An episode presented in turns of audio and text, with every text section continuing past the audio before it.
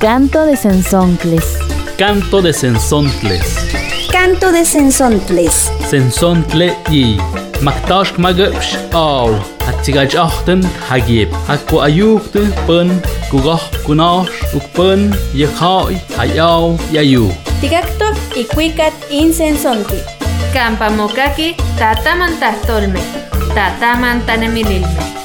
Canto de Sensontles. Las 400 voces de la diversidad. Voces de las y los comunicadores indígenas comunitarios y afrodescendientes.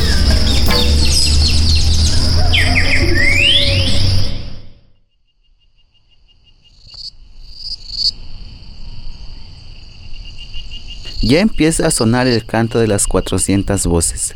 Canto de Sensontles. Les saludamos desde Radio Tzinaca en Cuetzalan, Puebla. Mi nombre es Juan Gabriel y saludo a mi compañera Ana. Hola Juan, hoy en especial será un espacio para recolectar sabores, formas, colores, rituales y momentos de sanación. En este programa vamos a recolectar hongos. Vayan por sus morrales porque iniciamos este viaje.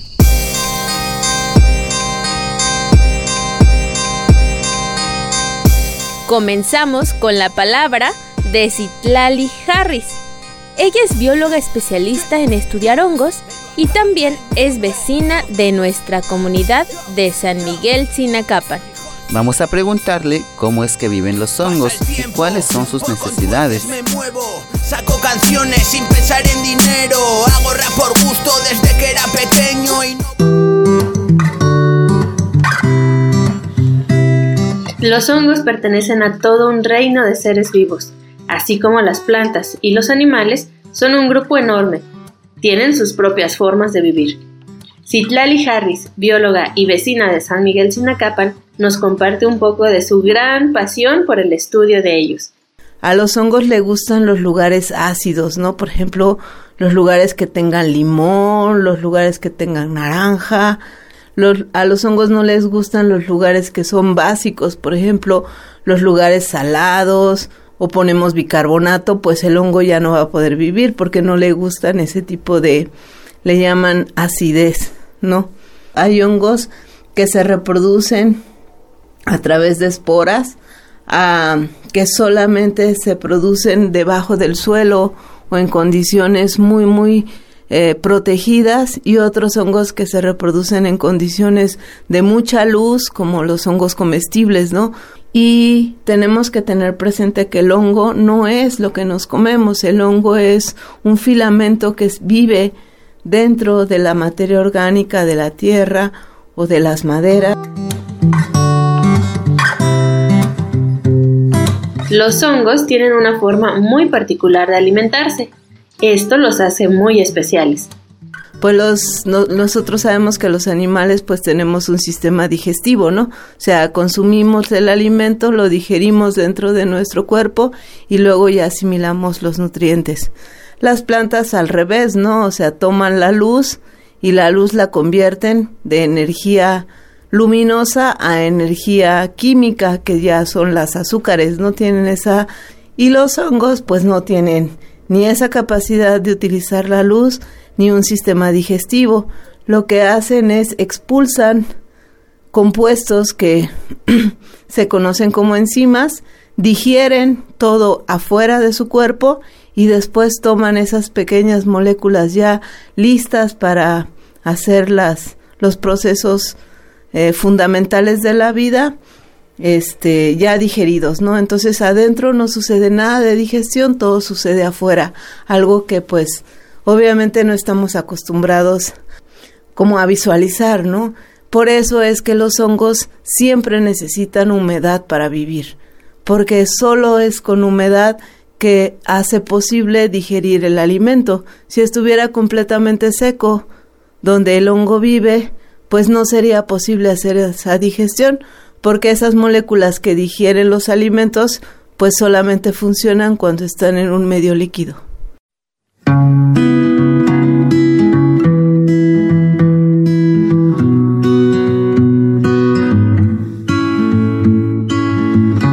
Aunque los hongos no son visibles para los seres humanos, son muy importantes y están presentes en nuestro cuerpo y territorio. Bueno, pues es que los hongos están en todas partes, ¿no? O sea, están en nuestro cuerpo porque pueden incluso desarrollar enfermedades. Nosotros pensaríamos en términos individuales que son un problema, pero también a lo largo de la historia de la vida en el planeta han sido un factor que ha permitido un proceso que le llamamos selección natural. O sea, ¿por qué hay tanta diversidad de organismos en el planeta? Pues porque ha habido organismos patógenos que han eliminado a aquellos que no están capacitados para vivir en ciertos ambientes. Entonces, esos son importantes, aunque en la práctica nos causan daño a la salud de nosotros, de nuestros animales o de nuestras plantas. Están los hongos que degradan la materia orgánica. O sea, hay la madera, las hojas, las pezuñas de algunos organismos, el pelo. No hay otro organismo que lo pueda descomponer en unidades más pequeñitas que los hongos. Entonces, se dice que si los hongos no estuvieran presentes, el mundo sería como un basurero de troncos y de hojas de las plantas.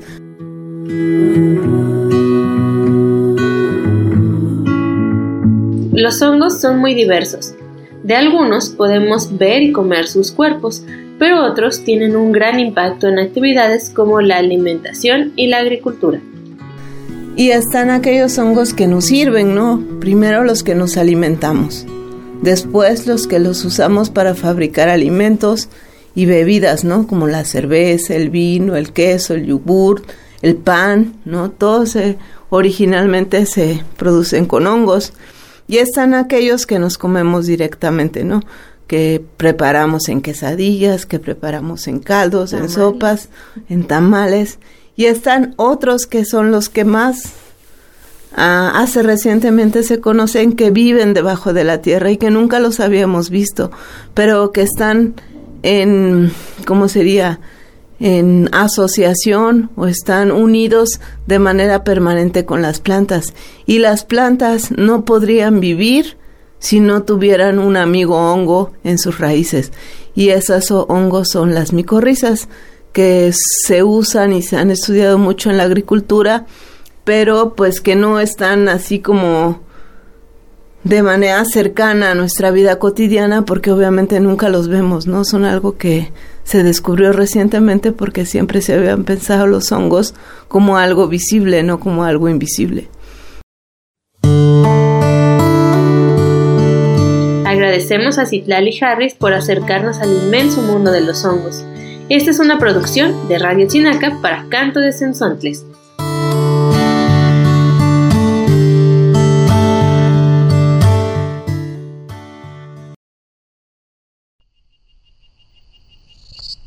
Uy, pues sí que los hongos son muy importantes para la vida. Hay hongos en todos los rincones, pero la mayoría son invisibles. Los hongos con los que más nos relacionamos y reconocemos son los comestibles.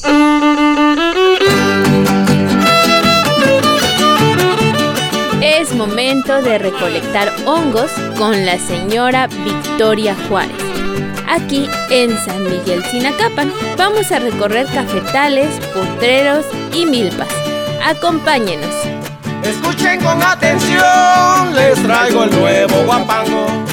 Desde San Miguel Sinacapan, en la Sierra Nororiental de Puebla, les invitamos a escuchar a doña Victoria Juárez, mujer indígena nahua, que nos platicará sobre los hongos comestibles, que en náhuatl le llamamos nanacat.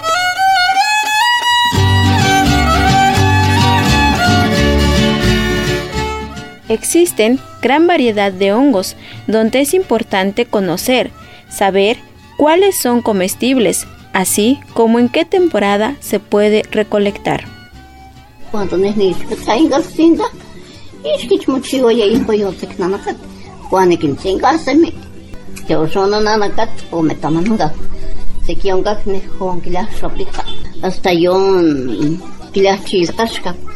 Hasta yo con cuyanes no tío Juan, todos cosca tonga se quieren estaba mucho chiquititsi. Que voy a hacer ruedas y con mira que me que junio, julio, 10, cuando camba mila, mayo, cuando ya toxan, cuawit, te inque guastia, chinina, cuawit. Se que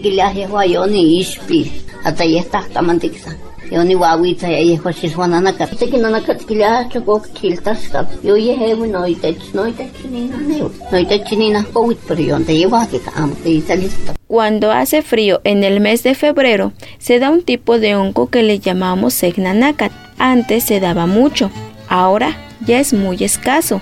También podemos encontrar en los potreros un hongo llamado chiltashkal.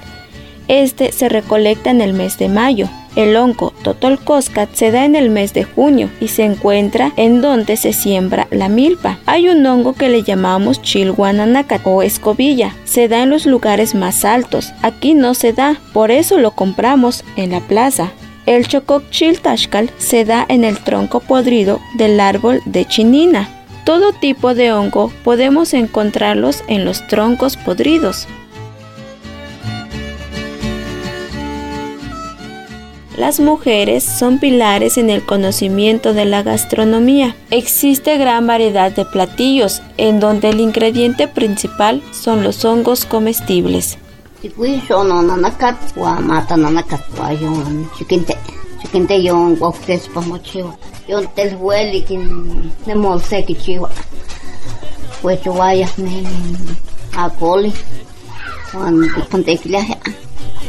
Pa mochiwa. Yon tel hueli kin ne ne. Que ne ticuechua.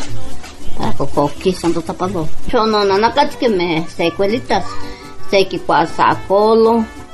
Ticuas caldito o chiwas ne tazoyo ne cachile verde. Noche, noche pas que yo. A la que chupas yo no, no sé qué chivas ni chispas son. O su calcito, no pues.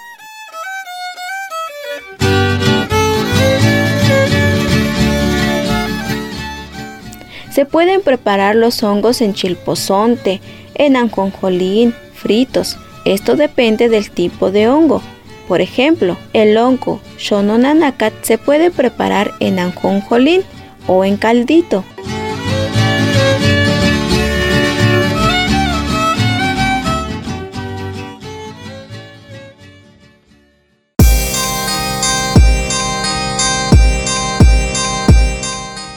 Pues los hongos son una delicia, además de que contienen vitaminas, minerales y nos aportan calorías. Ahora vámonos a la milpa a buscar huitlacoches con Radio Cuenca de la Independencia. Hasta Dolores, Hidalgo, Guanajuato. ¿Qué les parece? Cada que me meto a la milpa a buscar en Huitlacoche, no lo encuentro.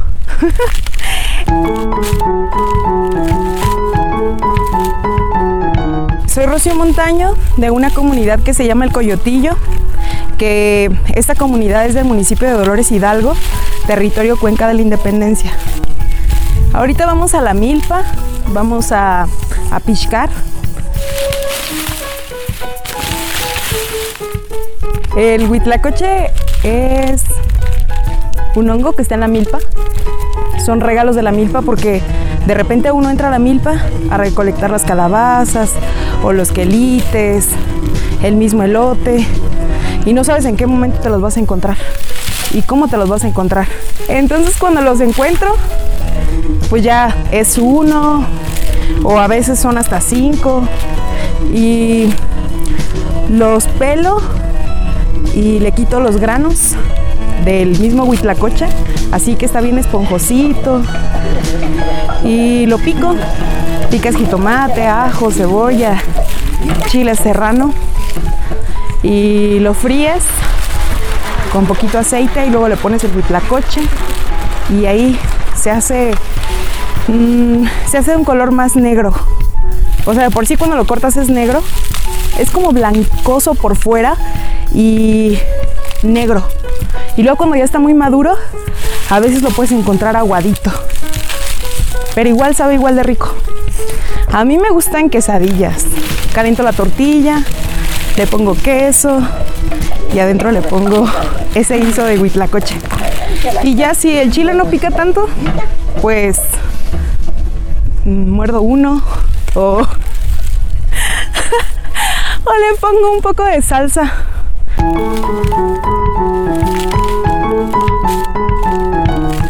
Aquí en esta región hay muchas campesinas y campesinos, entonces normalmente la milpa es de temporal.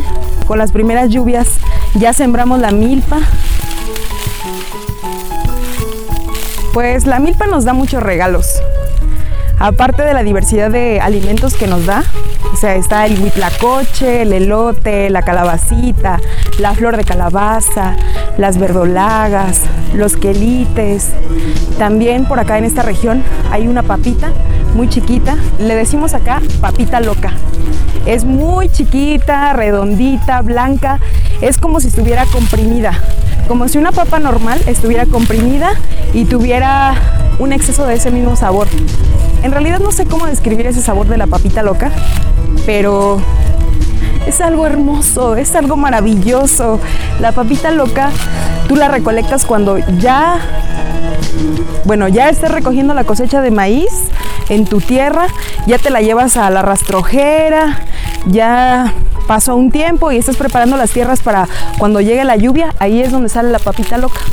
La, combinamos por la temporada con, con nopales, nopales en colorado, sobre todo en la Semana Santa, es un platillo tradicional de acá, de, de esta región, de este territorio. Y entonces es esta diversidad de semillas, semillas criollas que pasan de un año a otro y a otro. Es la semilla de la familia.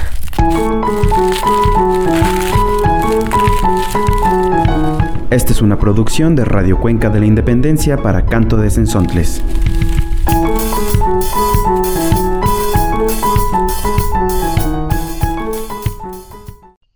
También los potreros y las milpas son espacio para que crezcan algunos hongos. Y bueno, algunos árboles como el jonote, que se dan en el monte, albergan también a las setas comestibles.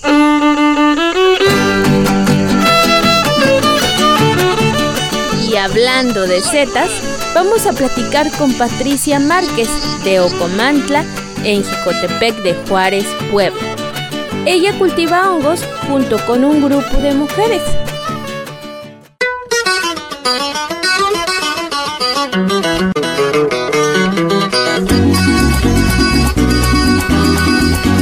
Aunque los hongos se recolectan y consumen como parte de nuestra cultura y alimentación desde hace miles de años, existen algunas especies como los champiñones y las setas se han comenzado a cultivar desde hace apenas menos de 100 años. Patricia Márquez de Ocomantla, Puebla, nos comparte la experiencia que ha tenido al lado de la cooperativa de mujeres Quintiyat Can Shanata. Hacemos productos elaborados eh, agroecológicamente, eh, la sacamos a la venta a la Ciudad de México. Pues el trabajo que se hace es, bueno, por ejemplo, nosotros compramos el micelio, bueno, ya tenemos el lugar, ¿no? Para este, la producción. Prácticamente eh, se empieza a hacer la limpieza, el lugar tiene que estar completamente esterilizado eh, no tiene que entrar como corrientes de aires contaminados ni nada de eso porque si no pues el, las bolsas de micelio de hongo se contaminan. Y para poder este, llevar a cabo la siembra pues hay que esterilizar la paja. Nosotros trabajamos con paja te ocupamos de fuego para poder este esterilizar. Hervimos la paja le echamos un poco de cal y se le echa un poco de yeso un poco. No hay que tener mucho cuidado en ese en ese aspecto no de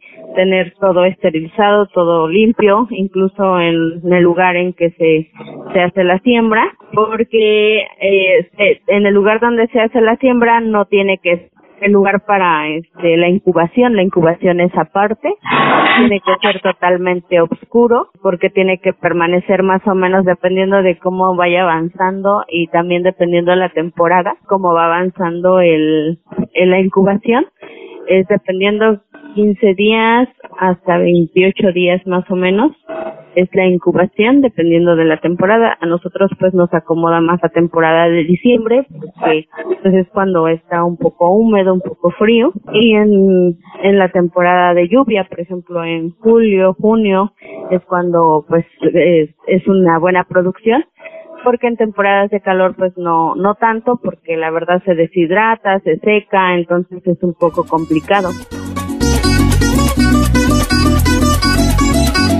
El cultivo de hongos Z se ha especializado, ya que no es una tarea nada fácil. A pesar de las dificultades, este grupo que ha trabajado ya por 5 años ha logrado especializarse y reducir los riesgos de contaminación. Al principio se nos se nos contaminaba mucho, tuvimos que recibir varios este varias capacitaciones para poder pues lograr hasta donde ahorita estamos. La verdad ahorita este hace tiempo no tenemos ningún problema. Ya este como que poco a poco nos fuimos este adaptando a todo eso a pues a que no se nos contaminara, buscar estrategias, modos y forma de poder pues este sacar adelante la siembra, ¿no?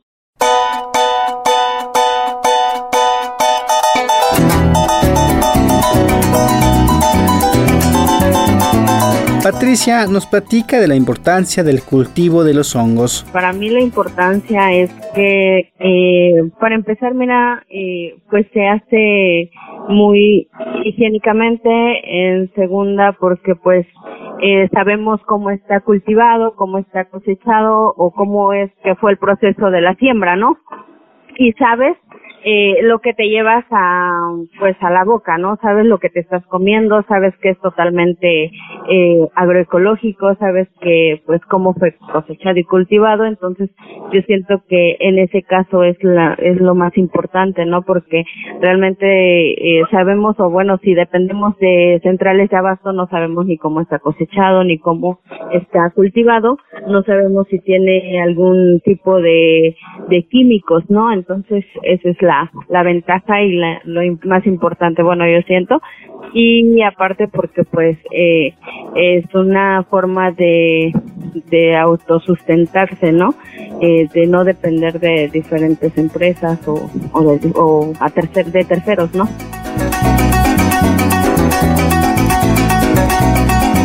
La producción de hongos Z es parte del Centro Comunitario Productivo de Ocomandla, un espacio fundamental para la activación de los proyectos productivos agroecológicos que han impulsado proyectos de comercio local y activación económica, así como actividades educativas y de fortalecimiento del tejido social.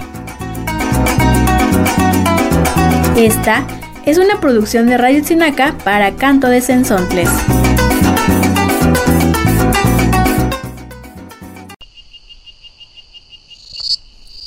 Ya se nos abrió el apetito. Recuerden que los hongos Z pueden prepararse de diferentes maneras. En chilpozonte, en pipián, salsa verde y hasta empanizados. Y bueno, como ya hemos escuchado, los hongos no únicamente nos aportan nutrientes, sino que también propiedades medicinales. Existen también algunas especies que se utilizan en rituales con fines sanadores o espirituales. En algunos pueblos también se les respeta a los hongos como una deidad con propiedades curativas. Víctor Guadarrama, desde Querétaro, nos platica sobre el tema.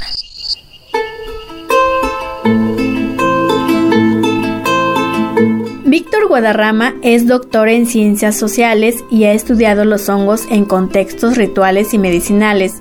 En su opinión, son parte del patrimonio biocultural de la humanidad, en tanto que forma parte de una práctica en la cual se conservan saberes locales alrededor de la salud espiritual de las personas y comunidades en relación a su territorio. Nos referimos a estos elementos eh, fundamentales para la estructuración de, estas, de estos mundos, ¿no? Que nacen cuando se narra la relación que tiene el ser humano con su entorno. Lo que tienen los hongos es este, donde se queda más esta tradición que tiene orígenes prehispánicos, donde se, donde se guarda más, es en Oaxaca. Inclusive es donde más variedad de hongos silocibes hay, porque hay hongos silocibes hay, me parece, 151 especies y 53 hay en Oaxaca.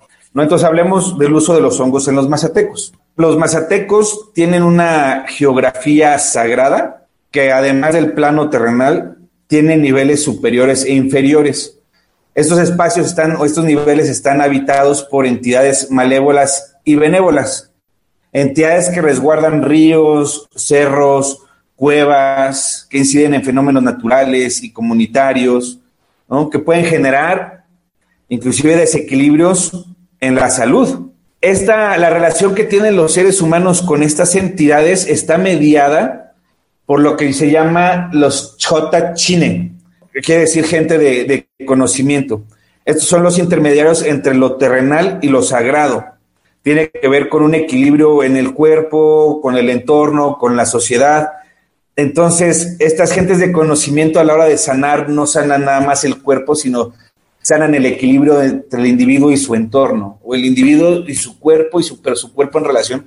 Estas personas, uno de sus eh, prácticas fundamentales para mantener esta relación es el uso de los Nidishito, los hongos que son, bueno, la traducción sería como niños santos o santitos, que son considerados un regalo de la madre tierra. El consumo o el uso de estos hongos es fundamental para poder mantener estas relaciones con lo sobrenatural. ¿no? O sea, es la, la, herramienta que facilita el diálogo, que permite a los sanadores viajar en los diferentes niveles e interactuar con las entidades que afectan la vida humana.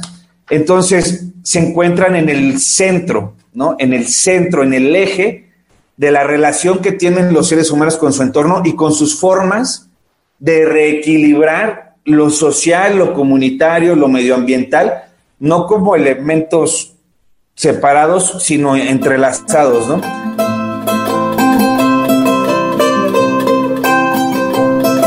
Desde hace décadas, en comunidades como Huautla de Jiménez en Oaxaca, se ha entendido el turismo que usa los hongos con fines lúdicos y a veces terapéuticos, esto ha impactado a las comunidades de la región y sus prácticas comunitarias. ¿Cómo logramos un acercamiento responsable? Y ahí es el tema interesante, porque si nos quedamos en el tema de la, Mazateca, especialmente nos podríamos ir a, a Huautla de Jiménez, es como el famosísimo Huautla de Jiménez, porque estuvo María Sabina y, los primeros textos, digamos, para, que salieron al respecto del uso de hongos en la Sierra Mazateca, pues vienen de ahí, no vienen de María Sabina. Pues ahí el, cuando María Sabina abre los, abre, digamos, abre los hongos al hombre blanco, como dicen ahí, como ella misma dice, inclusive ella dice que le dejan de hacer efecto, porque el daño que se hace a la comunidad es, es fuerte. O sea, hay una degradación cultural fuerte, en el sentido que empiezan a llegar mucha gente a buscar los hongos, ya sin importar el contexto cultural, la situación económica, política de la localidad, o sea, vienen en una cuestión como extractivista de venir a sacar experiencias místicas y llevárselas a su casa. Entonces, sí ha generado como muchos estragos, generado una, economía informal que ha desestructurado también redes comunitarias, pues, inclusive el tema del narcotráfico, ¿no? Porque no nada más se va uno por los hongos, también se les ofrecen otra cosa.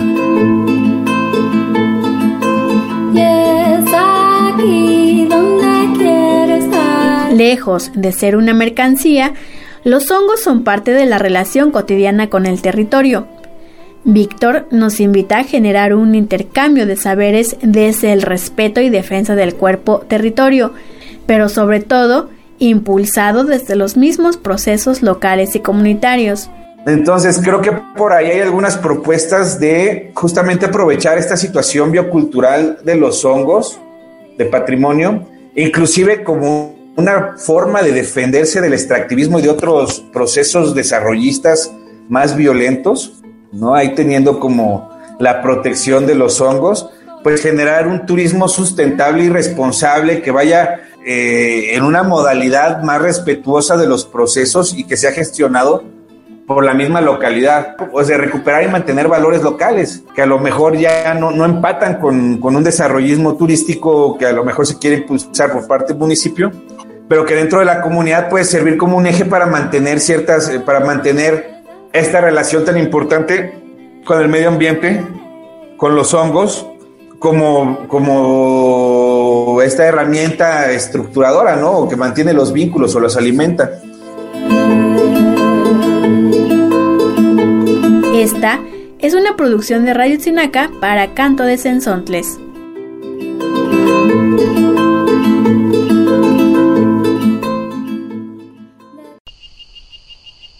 Es momento de regresar a nuestros territorios. Te invitamos a enviar tus comentarios al 4433 78 2221 o al correo contacto arroba cantodesensontles.org. Hasta la próxima, Juan. Gracias, Ana. Gracias a ustedes por su sintonía.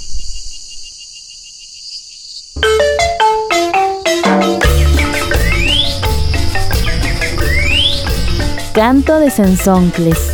Canto de Sensontles. Canto de Sensontles. Las 400 voces de la diversidad. El espacio para compartir las voces de los pueblos en colaboración con las emisoras públicas y comunitarias. Canto de Sensontles. Muchas voces, muchas maneras de ver y preservar la vida.